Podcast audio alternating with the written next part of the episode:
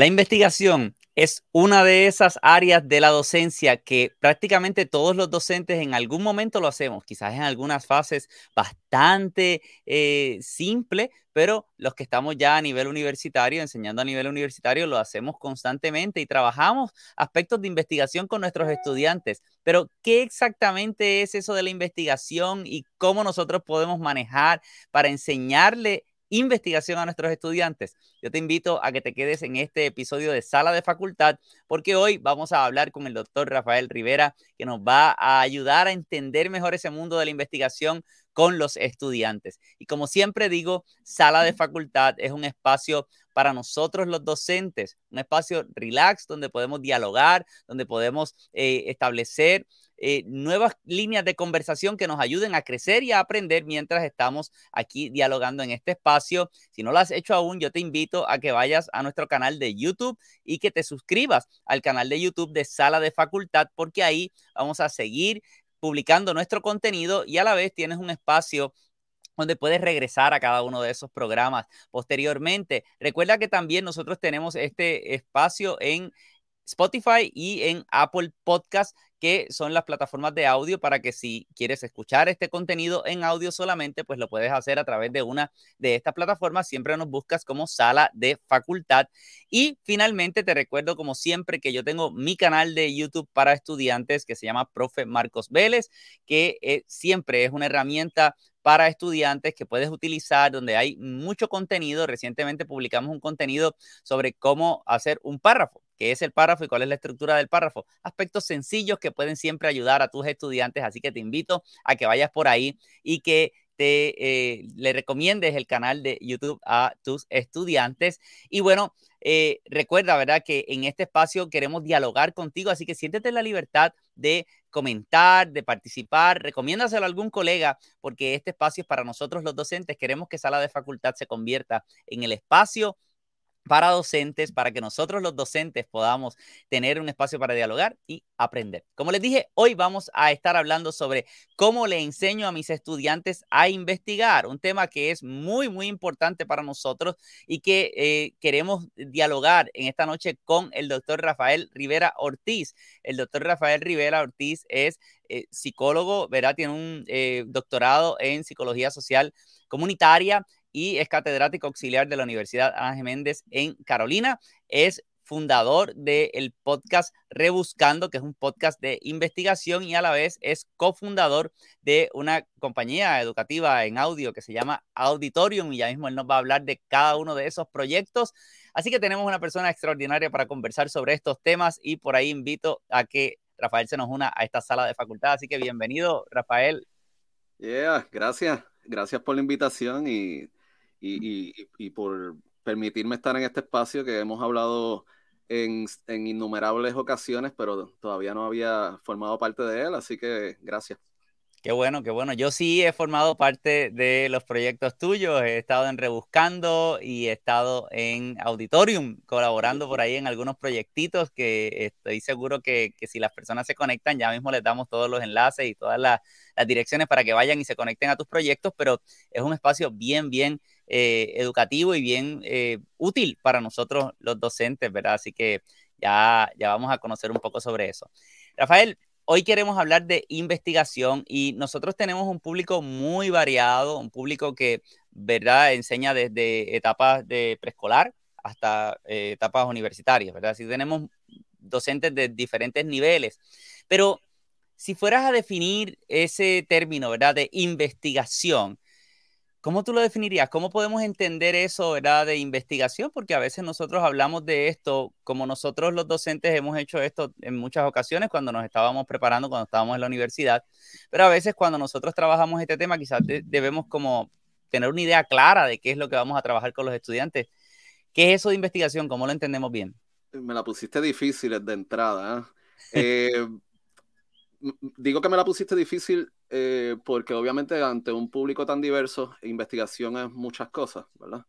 Eh, si yo fuera a definirlo, y obviamente como dijiste, yo soy psicólogo social comunitario, así que mi investigación eh, o mi, mi, mi, investigación usualmente cuando la, cuando la pienso es investigación social, pero va más allá de eso, ¿verdad? No, no, cuando digo investigación social me estoy saliendo quizás de, de, escenarios más controlados como, como podría ser investigación para un biólogo eh, o un físico, ¿verdad?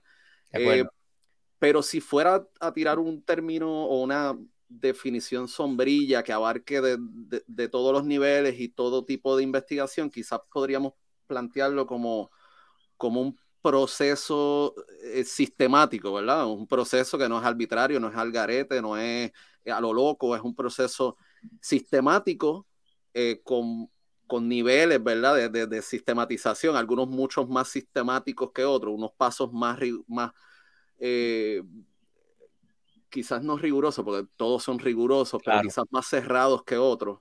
y ese proceso sistemático es de recogida de datos por una parte, ¿verdad? Datos o información, que luego esos datos o información los vamos a resumir y luego a analizar, ¿verdad? Y llegar a unas conclusiones sobre ello. Eh, e, e, ese sería quizás el término, la definición más abarcadora que podría dar y obviamente cuando hablamos de recogida de datos no estamos hablando, o recogida de información, no estamos hablando de mm, únicamente datos numéricos, eh, pero sino también información cualitativa. claro. Eh, o una combinación de estos en el caso de, lo, de, de, las investigaciones de corte mixto.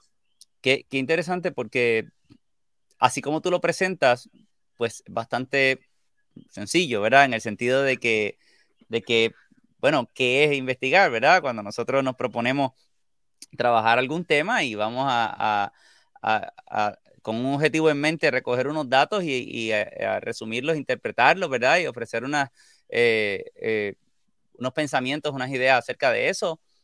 Pero yo, yo creo que a veces a los estudiantes no se les hace tan sencillo, ¿verdad? No es tan fácil verlo de esa manera.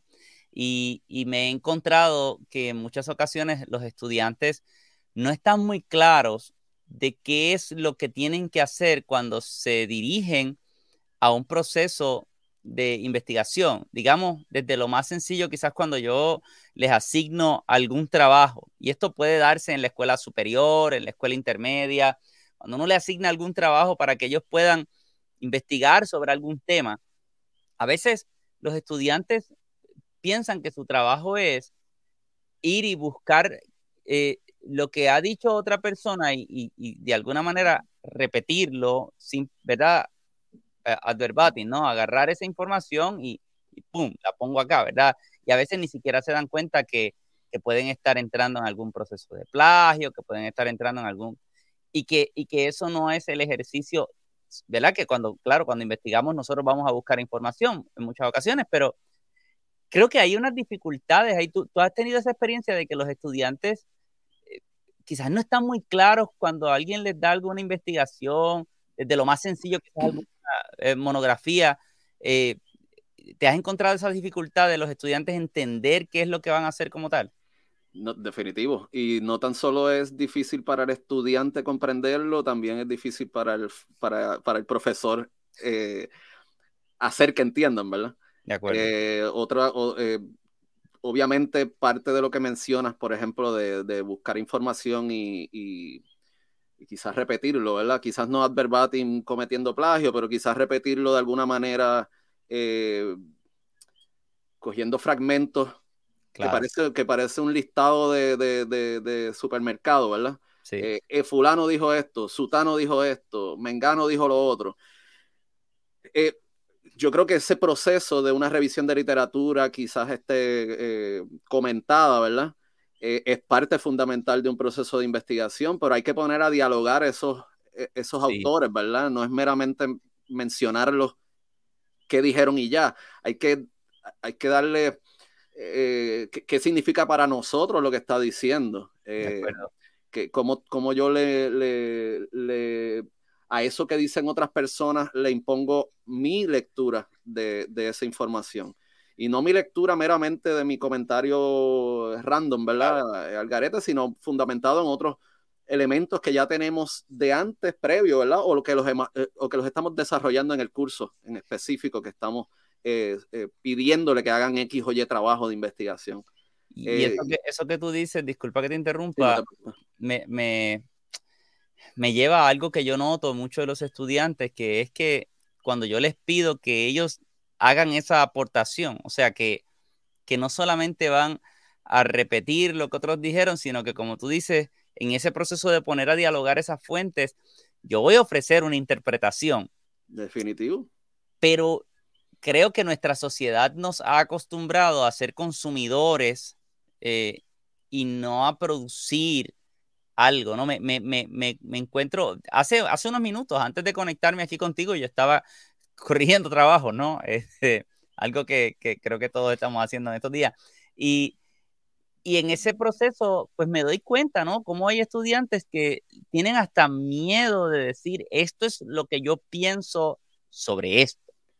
Sí, yo creo que están acostumbrados, y no es culpa de ellos, es culpa de nosotros también como, como, como eh, profesores y maestros, profesoras y maestras, eh, que, están acostumbrados a, decirnos lo que ellos entienden o ellas entienden que nosotros queremos escuchar. Y se pierde eso que es tan fundamental, eh, que es el pensamiento crítico, ¿verdad?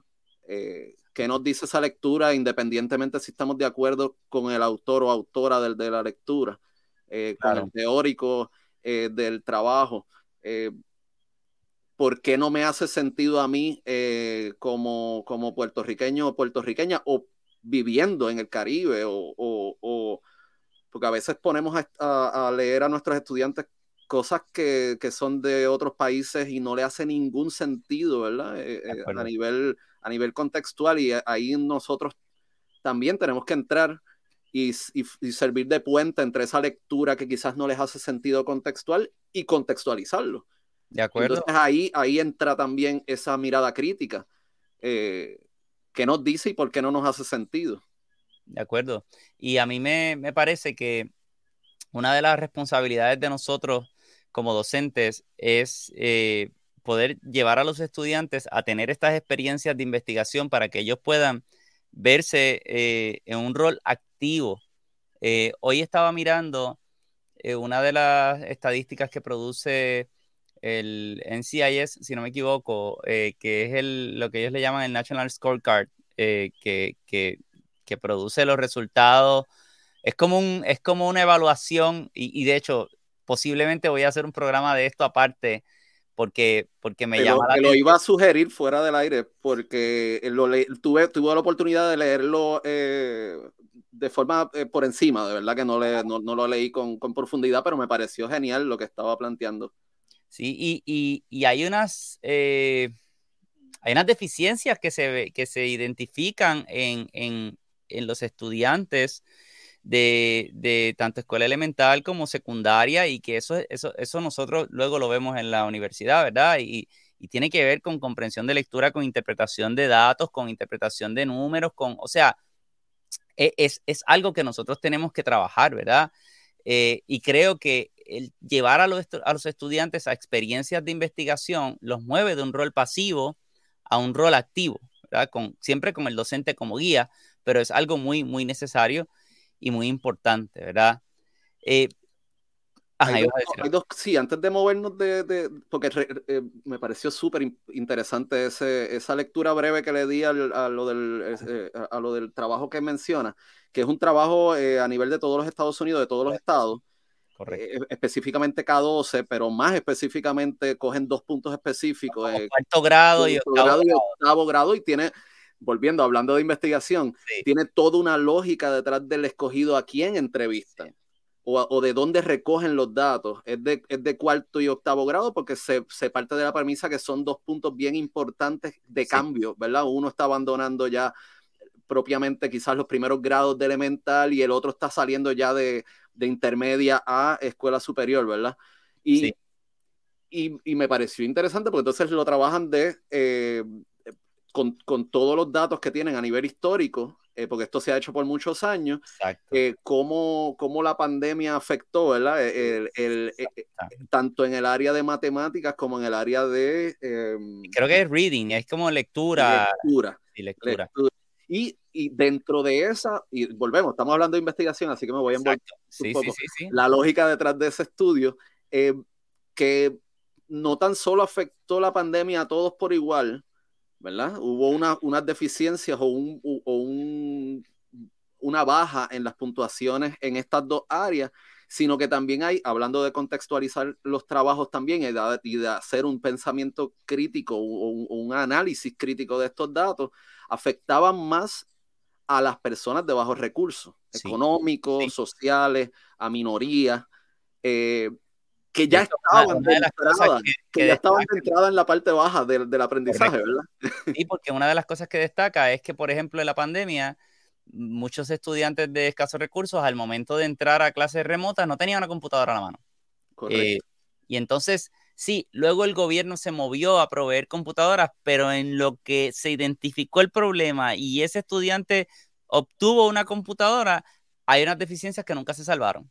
Eh, eh, eso de la computadora es, un factor. El factor de una vez tienes la computadora, tienes internet. Tienes internet, sí. Si tengo computadora e internet, estoy comprendiendo bien lo que me están tratando de comunicar de manera remota. Los de eh, se plantea que los de los que tienen acceso a mayores recursos tenían en esa época acceso a tutores, cosa que personas de bajos recursos no tienen es bien interesante y, voy a resistir la tentación de seguir abundando en el estudio porque quiero hacer un programa de eso, eh, pero es, pero eh, lo, traje por, lo mismo, ¿no? Porque nosotros estamos viendo cómo el contexto que nosotros estamos viviendo quizás le está impidiendo a los estudiantes poder profundizar. O sea, lo que ellos destacan en ese estudio es que estas destrezas en particular que los estudiantes no tuvieron, eh, eh, le afectan directamente al desarrollo y, lo,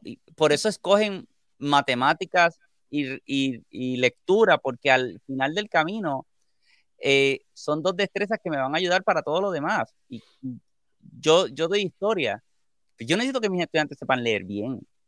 Si no leen bien, mi, mi contenido no lo van a poder comprender incluso si no tienen comprensión matemática, cuando les hable de estadísticas tampoco las van a comprender. O sea, hay unas competencias ahí que se intersecan entre todas las clases, ¿verdad? Y cuando nosotros estamos trabajando estas dos áreas, eh, pues, pues si las juntamos tenemos, tenemos, ¿verdad? Las competencias que queremos trabajar en los estudiantes. Así que no, no podemos tener estudiantes que investiguen si, si no saben leer y tener una comprensión de lectura adecuada si no tienen una buena interpretación de, los números y, cómo trabajar con eso, porque al final del camino, bueno, ¿qué es lo que vamos a hacer? ¿no?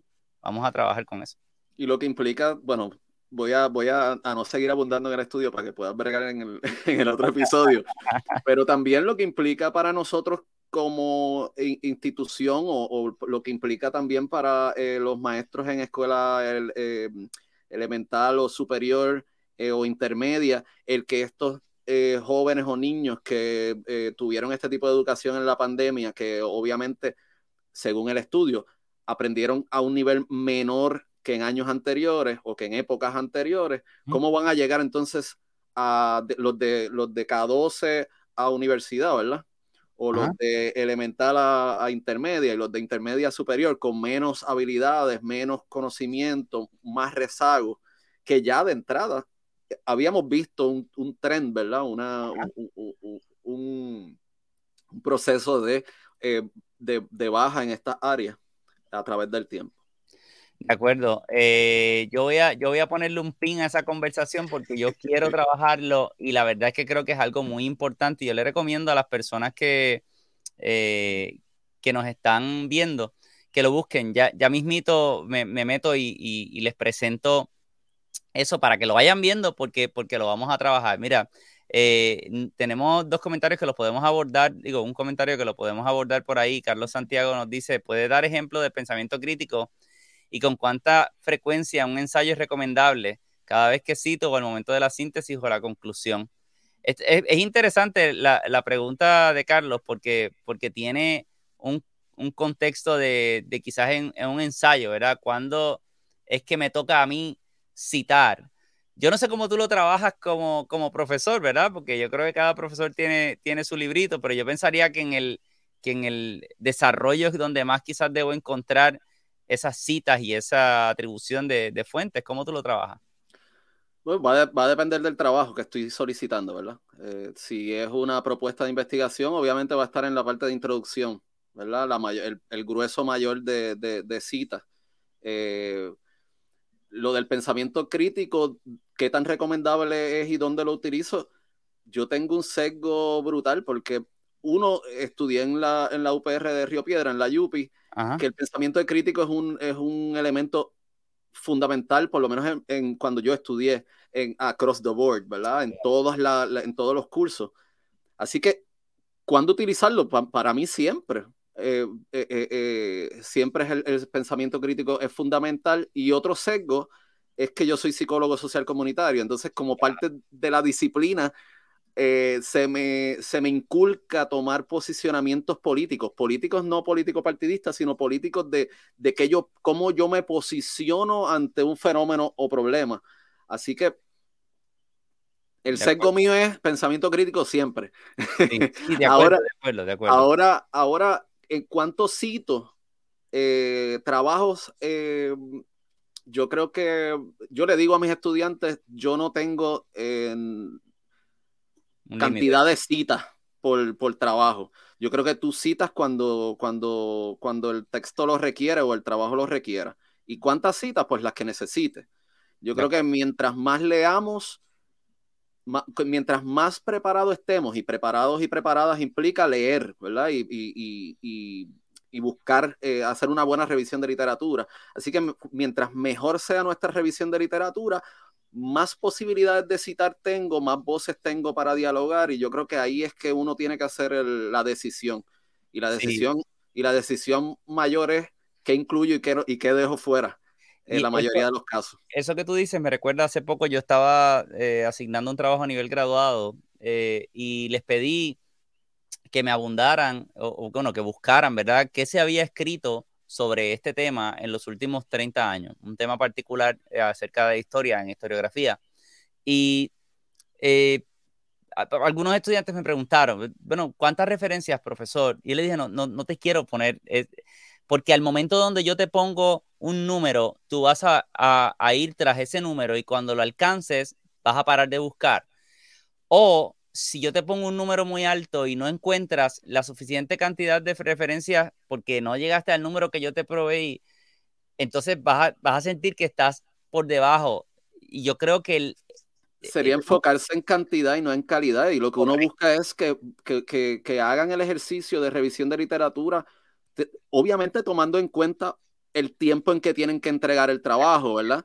Así que quizás si, si se lo pedimos de un día para otro, van a tener un tiempo eh, eh, bien limitado para hacer la revisión de literatura y nutrirse del tema, versus se lo estamos pidiendo quizás para un mes. Entonces ahí es que entra eh, esa decisión tanto del estudiante como del, profesor, ¿verdad? No exigirle cosas imposibles, pero a la misma vez que no sean metas bien limitadas. Y yo creo que también el profesor debe eh, evaluar, ¿verdad? Si es, si digamos que yo estoy iniciando a los estudiantes en algo sencillo, a nivel de escuela intermedia, vamos. Eh, bueno, pues quizás vale la pena al inicio poder establecerle unas metas para que ellos puedan alcanzar esas metas. Debes tener un mínimo de tantas referencias, debes tener para que vayan aprendiendo. Ahora, en el camino que ellos van ejercitando esa destreza, deben ser ellos los que decidan, bueno, cuántas, cuántas referencias ya esto aguanta, ¿verdad? De acuerdo al tiempo que tengo eh, definido, porque como tú dices, no es lo mismo de un día para otro que, en un mes. Bueno, en un mes pues tengo la oportunidad de buscar más, ¿verdad? ¿Qué tipo de referencias yo estoy pidiendo? Yo estoy pidiendo referencias de, eh, de artículos de, de, investigación o de libros, ¿verdad? Porque no es lo mismo leerse un artículo de 15 páginas que un libro de 200. Todo ese tipo de cosas son cosas que influyen eh, y estamos entrando ya en materia de, de, la investigación, porque, porque cuando yo le pido a los estudiantes que investiguen, me parece que yo como profesor tengo que establecer unos parámetros de qué es lo que yo quiero que ellos hagan, ¿no? Definitivo, pero en, mi experiencia, que tampoco, eh, yo aquí voy a estar hablando de mi experiencia, yo no soy experto en, en, en, qué, qué, funciona y no, qué no funciona a nivel didáctico en el mundo, ¿verdad? Yo, yo, yo voy a hablar desde qué funciona en, mi experiencia. Eh, yo creo que sí hay que poner unos parámetros, pero tampoco podemos ser tan estrictos y tan, eh, sí, estricto en los parámetros ni en la cantidad de parámetros. Eh, por ejemplo, eh, cuando yo pido una revisión de literatura, eh, quizás la mayoría de las personas, maestros, maestras, profesores y profesoras, piensan, no, que sean de calidad, que sea la revisión de literatura tiene que empezar con las bases de datos académicas. Yo no, al contrario, yo les digo a mis estudiantes, busquen donde sea. Seguro. Donde sea implica Wikipedia, donde sea. Ahora, no me vas a citar Wikipedia. Wikipedia es un primer paso para tú más o menos entender el tema. No significa que esté correcto lo que está en Wikipedia, pero te va a dar una entrada al tema. Y luego tú vas a hacer esas anotaciones del, tema, cuáles son las variables relacionadas a ese tema, eh, el, concepto que estoy buscando, qué, qué partes dice que tiene en Wikipedia. Y después todo ese mm, eh, modelo que estoy formando lo voy a nutrir entonces con una con unas eh, fuentes superiores. Y ya tengo unos keywords de búsqueda para hacer, por ejemplo, quizás lo busque en Google Pelao, como yo le llamo, pero después me muevo con esos keywords que ya entendí más o menos que, forman parte de ese concepto y lo busco en Google Académico, en Google Scholar. Y luego de Google Scholar, que me va a proveer unos elementos de mayor rigurosidad académica, eh, y científica. Luego paso entonces a las bases de datos institucionales, si tienen, ¿verdad? Eh, si alguna, o eh, a revistas académicas arbitradas. Y entonces ya ahí entro con todos unos conceptos, con todas unas guías y unas rutas que no podría quizás conseguir o entender o conocer si me voy directo a las fuentes primarias que nosotros queremos que tú, me acabas de traer un tema que, tengo que preguntarte, porque lo has dicho, pero es que, es que, hay, algo, hay algo que tú acabas de decir que es bien interesante, ¿no? Tú, le acabas de dar la entrada a Wikipedia, a tu salón de clases, y, yo he escuchado una y otra vez de diferentes colegas, eh, Wikipedia no, no sirve, ¿no? de hecho, eh, yo he ido modificando un poco mi, discurso al respecto de Wikipedia, diciéndole a los estudiantes qué es lo que tú vas a buscar en Wikipedia, porque si tú lo que quieres es buscar la fecha de nacimiento de fulano de tal, posiblemente la forma más fácil de encontrarla es en Wikipedia, whatever, a menos que eso sea eh, un trabajo más profundo, pues, pues no tienes que ir a buscar la británica, ¿no? Eh, puedes, puedes encontrarla en Wikipedia qué es lo que estás buscando ahí, pero entonces tu opinión es que no, debemos descartar Wikipedia, sino como primer nivel de búsqueda. Y que puede ser una herramienta dentro, una herramienta de inicio para entonces de ahí pasar a otras. Es, un, e, es una herramienta de, entrada, de inicio, de, comenzar. Si el tema es completamente eh, ajeno a ti, ¿verdad? Yo creo que se va, como yo le digo a mis estudiantes, se vale todo. En ese primer nivel de búsqueda se vale todo. Ahora, eso no es lo que tú me vas a entregar como producto final. Esto te va a dar una idea del concepto, con los elementos que se relacionan, las poblaciones, si es que tiene poblaciones eh, eh, que se relacionan mayormente con ese concepto o proceso. Y de ahí entonces uno hace unas anotaciones que llevas a los niveles de búsqueda superiores.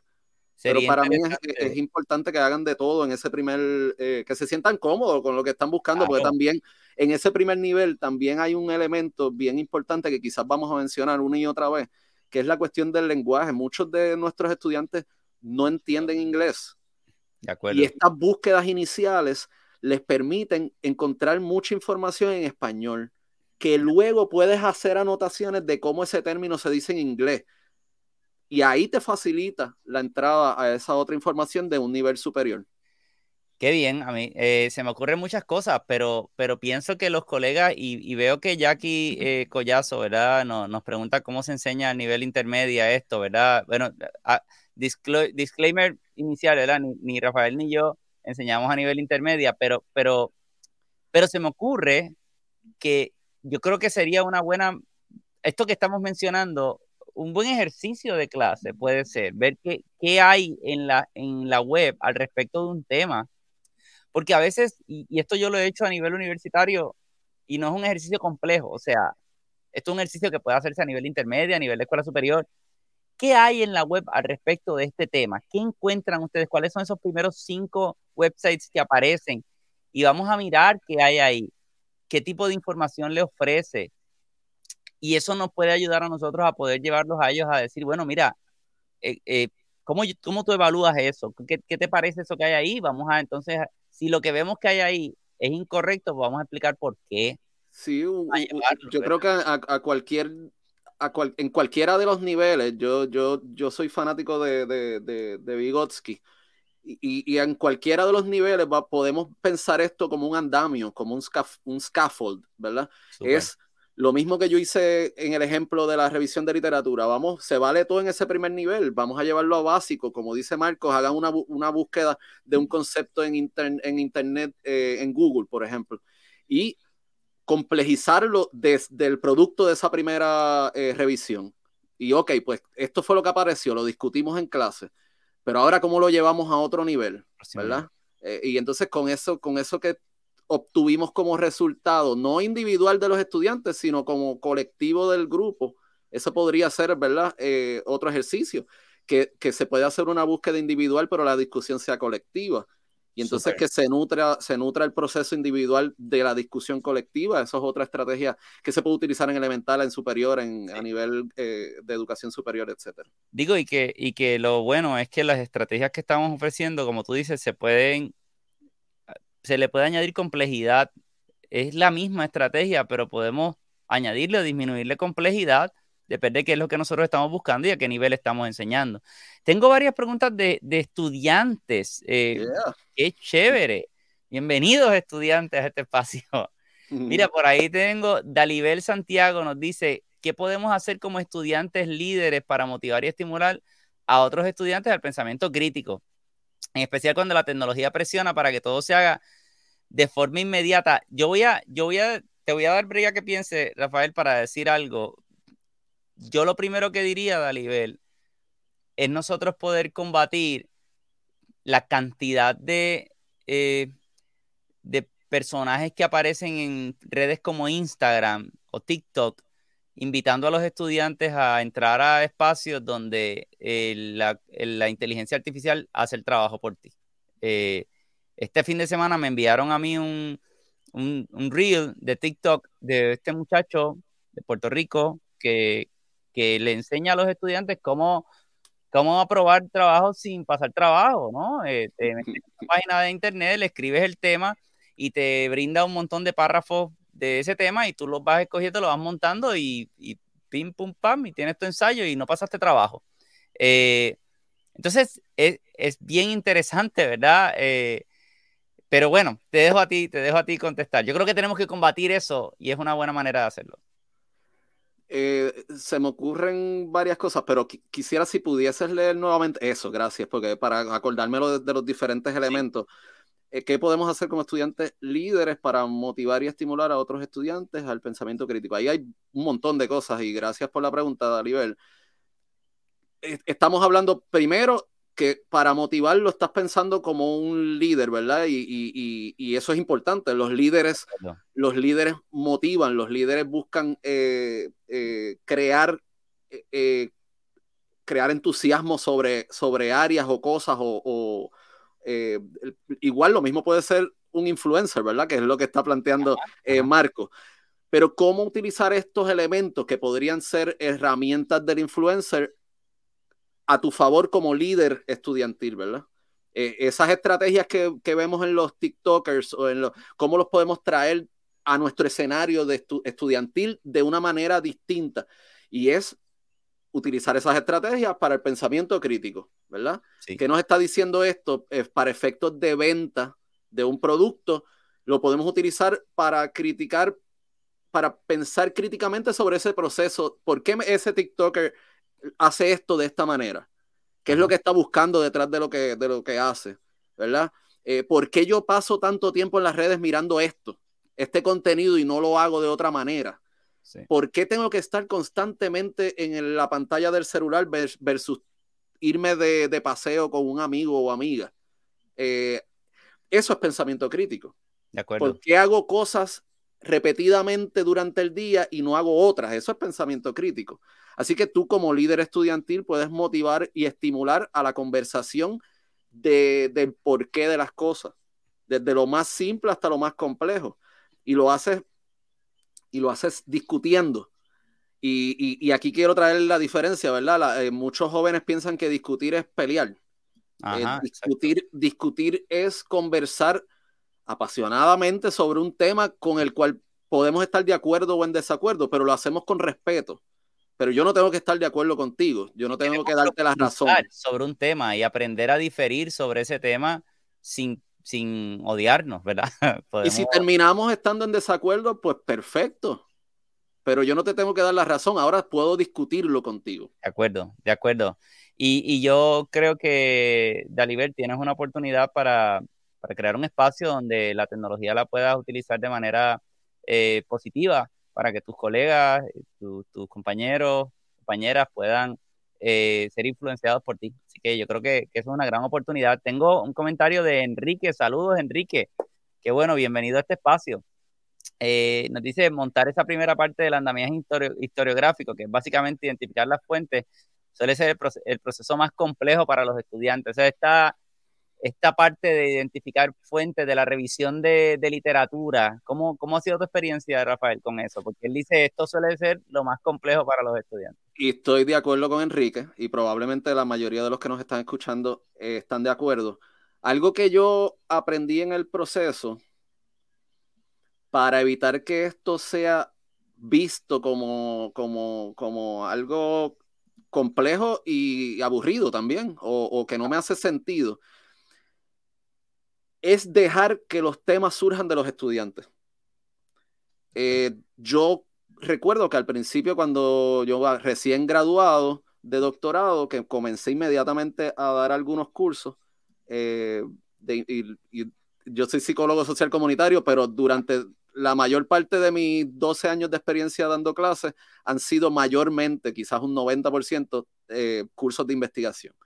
Así que cuando yo comienzo tempranito, así bien crudo, saliendo de universidad, porque tampoco nosotros nos enseñan a ser profesores y profesora, la mayoría de nosotros, ¿verdad? Eh, yo comencé, por ejemplo, en un, recuerdo que era un curso donde el producto final era una propuesta de investigación. Yo les impuse unos temas a los estudiantes para que investigaran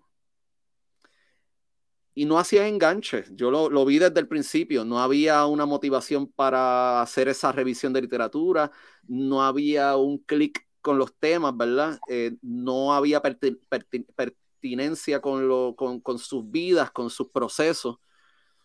Así que yo tomé nota de eso, fracasé hasta cierto punto en esa área del curso. Yo creo que, que fracasé en esa área del curso, pero pero tomé nota y entonces lo mejoré en la próxima. Y entonces lo que hice fue que incluí una, una parte que en vez de eh, hagan una búsqueda, como decía Marcos ahorita, ¿verdad? En vez de hacer una búsqueda del tema que yo quiero como facultad o como profesor o como maestro o maestra, dejar que ellos digan qué, cuáles son tus intereses, qué es lo que te interesa a ti, pero, pero, pero, con la salvedad de que tiene que tener sentido con lo que estás en lo que te estás desarrollando. En el, en el caso de estudiantes ah. quizás de, de, bachillerato, poner el ejemplo, eh, si son de psicología, no me van a hacer una revisión de literatura de un tema de, de, de cómo desarrollar un, un, cohete espacial, ¿verdad? Sí, claro, claro. Tiene que, tener coherencia y una relación con el tema que estamos trabajando.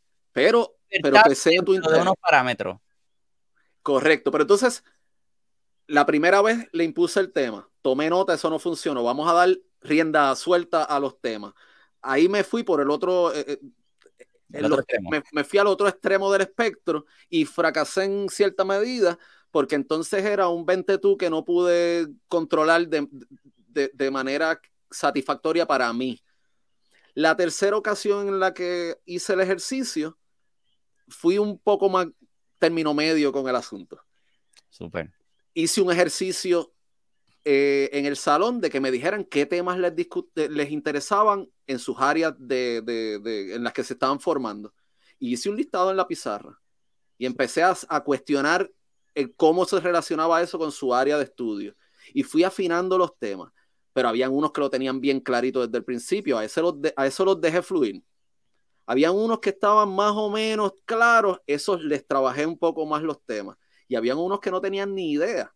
Así que provoqué de manera socrática, eh, a través de preguntas, ¿verdad? Que, ok, pero ¿qué te interesa aquí? ¿Y, ¿Y, por qué te interesa eso? Etcétera. Hasta que lo llevé a un tema básico. Y de ese tema básico, entonces yo empecé a, a hilar fino, ¿verdad? A, a, a, hacerlo un poco más coherente. Yo pensando, ¿verdad? En el producto final. Ellos quizás no están pensando en el producto final, pero uno como profesor sí. Así que ese, esa estrategia es la que me funcionó en la tercera ocasión, en la tercera iteración del proceso, pero es la que he utilizado de, de ahora en adelante. A veces les llevo listados eh, de temas para, para los estudiantes que no tienen idea, que entonces lo incorporo al final del ejercicio. Ok, sí, para darle idea a aquellos que todavía están clueless, que puedan. Qué, qué chévere. déjame interrumpir para decirle al doctor eh, Medina Talavera que, que, nos dice: Me gustaría acceder a la grabación. Doctor, le invito a que vaya al eh, canal de YouTube de Sala de Facultad, que lo puede conseguir así mismo, Sala de Facultad en YouTube, y ahí va a tener la grabación de este y de todos los programas que nosotros eh, hemos hecho y seguiremos haciendo, ¿verdad? Eh, algo que tú mencionas que me parece importante es entonces tener estos espacios de ejercicios de investigación. Y aquí no estamos ya hablando necesariamente de, de escribir todavía una tesis, o, estamos, estamos hablando de ejercicios, un poco búsqueda de temas, identificación de fuentes, que son etapas iniciales del proceso, pero fundamentales. O sea, eh, a veces y yo he cometido este error muchas veces, ¿no? Le pedimos a los estudiantes que hagan un trabajo, que escriban un trabajo, y es un poco apresurar tanto el proceso que los estudiantes hacen lo que mencionábamos hace un, rato, ¿no?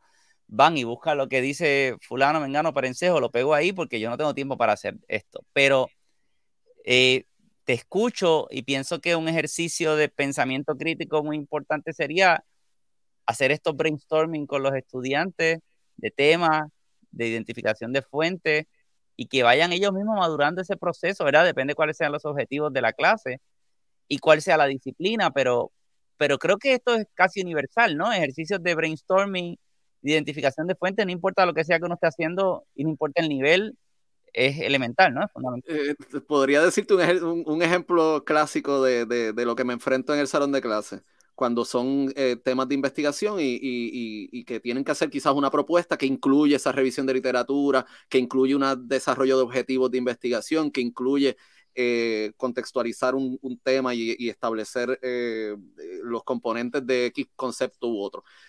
Ellos me dicen, bueno, profe, pues eh, yo les digo, ¿quieres hacerlo de, de tu tema? ¿Tú crees que se presta más para un trabajo cuantitativo, cualitativo o mixto, por ejemplo? y me dicen, pues lo más fácil, profe. y yo les digo, bueno, pues te tengo que decir que todos son complejos. No importa el que escojas, todos son complejos y se van a nutrir de todo lo que hemos hecho en el semestre y quizás a través de tu, de tu historia eh, como estudiante, porque muchos elementos ellos no lo ven como parte de la investigación, pero, lo, pero forman parte. Esa revisión de literatura lo puedo hacer por una clase de, de español. Claro, claro. Pero, pero me sirve eh, para el curso de investigación, porque ya yo tengo una idea de cómo hacer esa revisión de literatura. Y, y yo les digo, por ejemplo, bueno, pues en el, en el trabajo cuantitativo te tomas más tiempo y es más complejo al inicio y se va, se va haciendo mucho más fácil a medida que pasa el proceso de investigación. En el caso cualitativo es un poco más flexible al inicio, quizás las cosas no están tan claras, eh, y se van complejizando en el proceso de análisis y de recogida de datos, ¿verdad? Eh, y en el mixto, pues estás uniendo esos dos, así que te complejizas la, la, la, el, el, proceso tanto al inicio como, como en, el, en, el, en, el, en, el, intermedio Ajá. y en el final. Así que no hay cosas fáciles en la investigación, hay cosas rigurosas y bien hechas. Eh, si uno quiere hacer un trabajo de calidad, vas a tener que pasar trabajo en cualquiera de las modalidades. Y lo que estamos buscando es que hagan un trabajo de calidad y que, que, que como dijimos, que no sea una, una receta de, de, de, de estrategias para salir, para pasar el curso, sino que sea una, un, una serie de pasos que nos ayuden como profesionales, porque no estamos tomando cursos eh, ni en elemental, ni en superior, ni, en, ni a nivel universitario para obtener un grado solamente, sino para saber hacer algo de forma efectiva y de calidad, ¿verdad? Mira, y, mencionas, eh, has mencionado varias cosas que, quiero resaltar, ¿no? Eh, la primera es quizás combatir esa idea de que el objetivo es lo más fácil, que creo que es algo que, muchos estudiantes, desgraciadamente, es su objetivo inicial, ¿no? Eh, yo quiero lo que más fácil sea y un poco pues nos toca a nosotros poder trabajar para que ellos entiendan que lo fácil no, no siempre es lo mejor eh, y que lo que me toca a mí es enseñarles que esto que estamos haciendo, esto es lo segundo que quiero resaltar, es algo que les va a servir no solamente para aprobar el curso.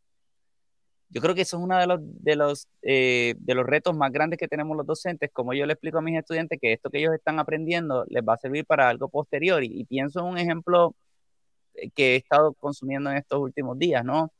Obviamente a mí me gusta todo esto de, la, de, de saber cómo funcionan las redes, de cómo funciona YouTube, cómo funcionan los algoritmos, cómo funcionan todas esas cosas, porque, porque tengo redes, ¿no?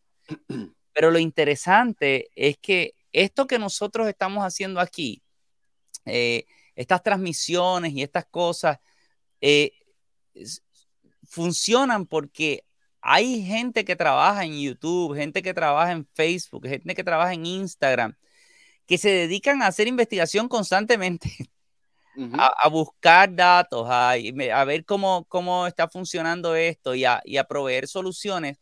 Y yo, y yo siempre le digo a mis estudiantes, mira, eh, tú, quieres eh, tener éxito en, el, eh, no importa sea lo que tú hagas, incluso aunque tú quieras ser youtuber, tú, tú tienes que, entender cómo funcionan estos experimentos y estos procesos de investigación, porque si no, tus redes no van a funcionar. O sea, es importante en casi cualquier área de la vida, si le vas a, someter algo a la compañía y, no sé, se me ocurre que es algo que, que a nivel quizás bien simple o, más complejo, todos utilizamos unas estrategias de, poder pensar científicamente, si se quiere, ¿no?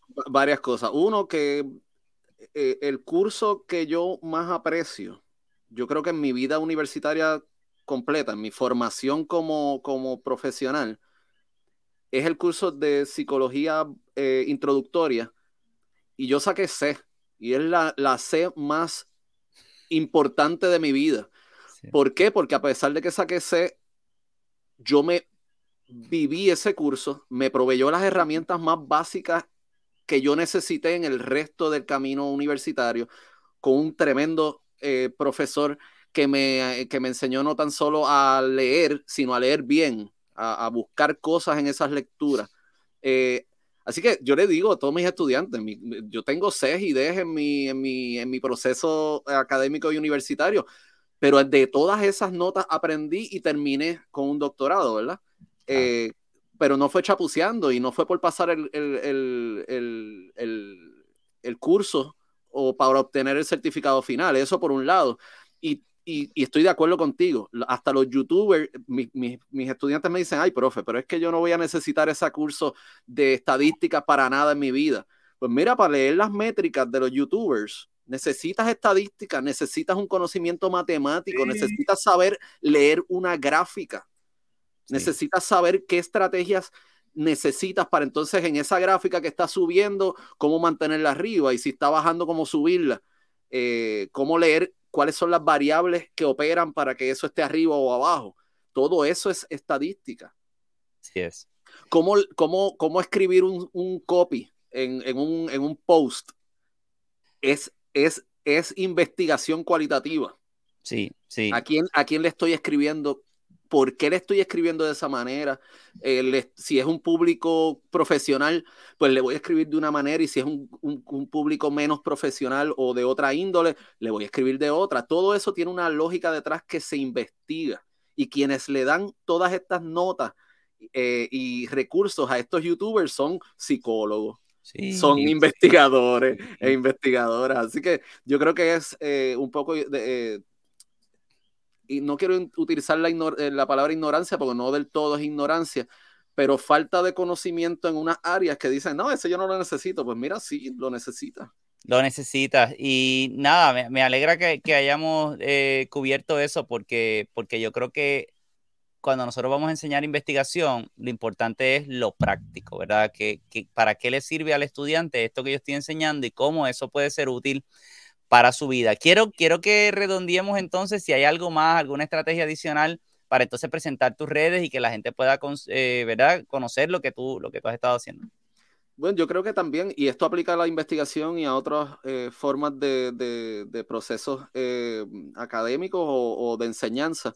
Yo creo que como, como maestros o, profesores o profesoras, eh, ir siempre hiper preparados para enseñar, ¿verdad? no, no poner todos los huevos en una canasta. yo creo que, por ejemplo, yo he tenido, de hecho, el otro día tuve una experiencia que yo fui, eh, lo único que yo llevo muchas canastas al salón de clase, pero por ejemplo yo, yo estaba convencido porque me, me había funcionado en, en, en, ocasiones anteriores en ese curso, eh, que para discutir el tema de etnografía, yo les enviaba una lectura que tenía que ver con etnografía, la lectura es en inglés. Okay. Eh, la lectura quizás es de una extensión no necesariamente fácil para los estudiantes, pero yo me complacía con que leyeran algo de la lectura como pudieran y después yo les daba un, quizás no, no, sería un monólogo, pero quizás una presentación de mi parte que pudieran interrumpirme y abundar. Pero me di cuenta de inicio que no leyeron, que no les interesaba lo que estaba leyendo, que se les hacía difícil a la mayoría esa lectura en inglés a diferencia de, de ocasiones anteriores, porque uno tiene que reconocer el público al que uno le está dando el curso. Sí. Así que me vi todo eso y de momento me acordé de una investigación que yo había hecho hace como 10 años atrás que tenía un elemento de etnografía y yo dije, déjame en vez del ejemplo de la lectura, darle mi experiencia. Claro. Eso cambió todo. Uno, la investigación la hizo el profe.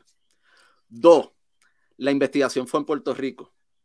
Tres, la investigación en este caso era en barras de comunidad o chinchorro todos habían ido a Chinchorro, ¿verdad? ¿Quién no ha ido a un Chinchorro?